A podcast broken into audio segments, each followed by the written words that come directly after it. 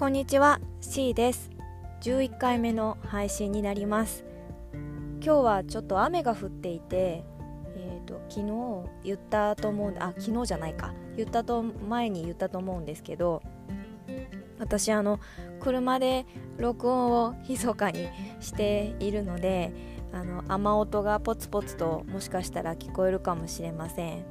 えーといつもより少し大きめにマイクで喋っていこうかなと思うので聞こえづらくないようになってればいいなと思います。えっと、今日はどうして事実婚を選択するのかな？人人は？事実婚を選択した人っていうのはどういう理由からそれを、うん、したのかっていうことについてお話をしてみたいなと思います。えーと昨日の配信の中で私が知っている事実婚を経験した人の話をしたと思います。えっと、その人は遠い親戚だったと思うんですけどその人たちがどうして事実婚をしたのかっていうことはあの詳しく聞いていないのでちょっと理由が分かりません。でその人以外に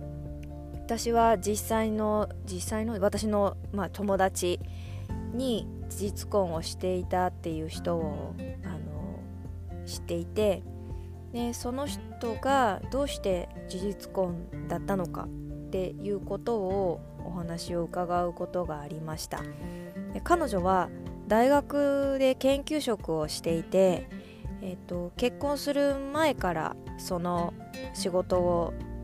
していてどずずっとキャリアを積み上げてきたので、えーともし法律婚をして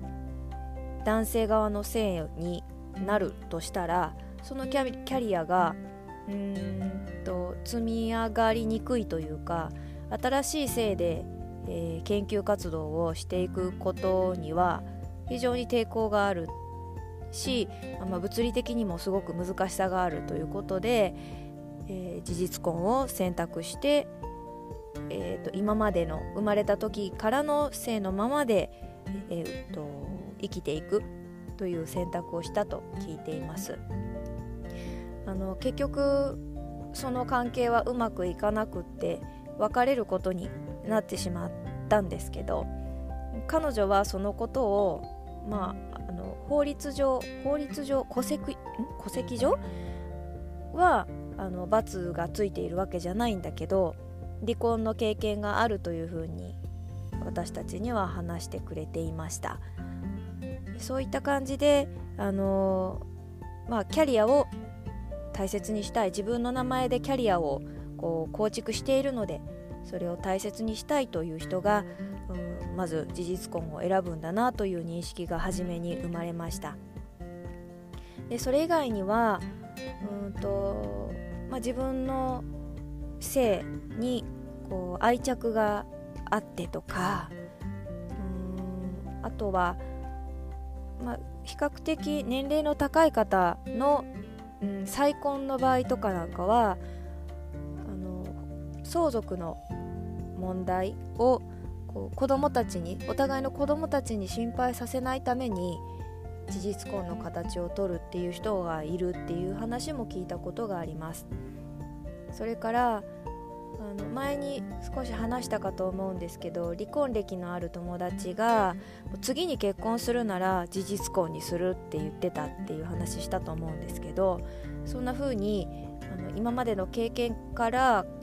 いろいろな手続きの煩わしさなんていうことを考えてそちらの方がメリットがあるじゃないかということでそちらを選ぶ人もいるようです。というかその人は選んでないんだけどそういう理由で事実婚が選ばれるということもあると思います。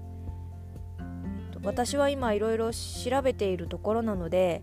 もし事実婚をされている方とかそれから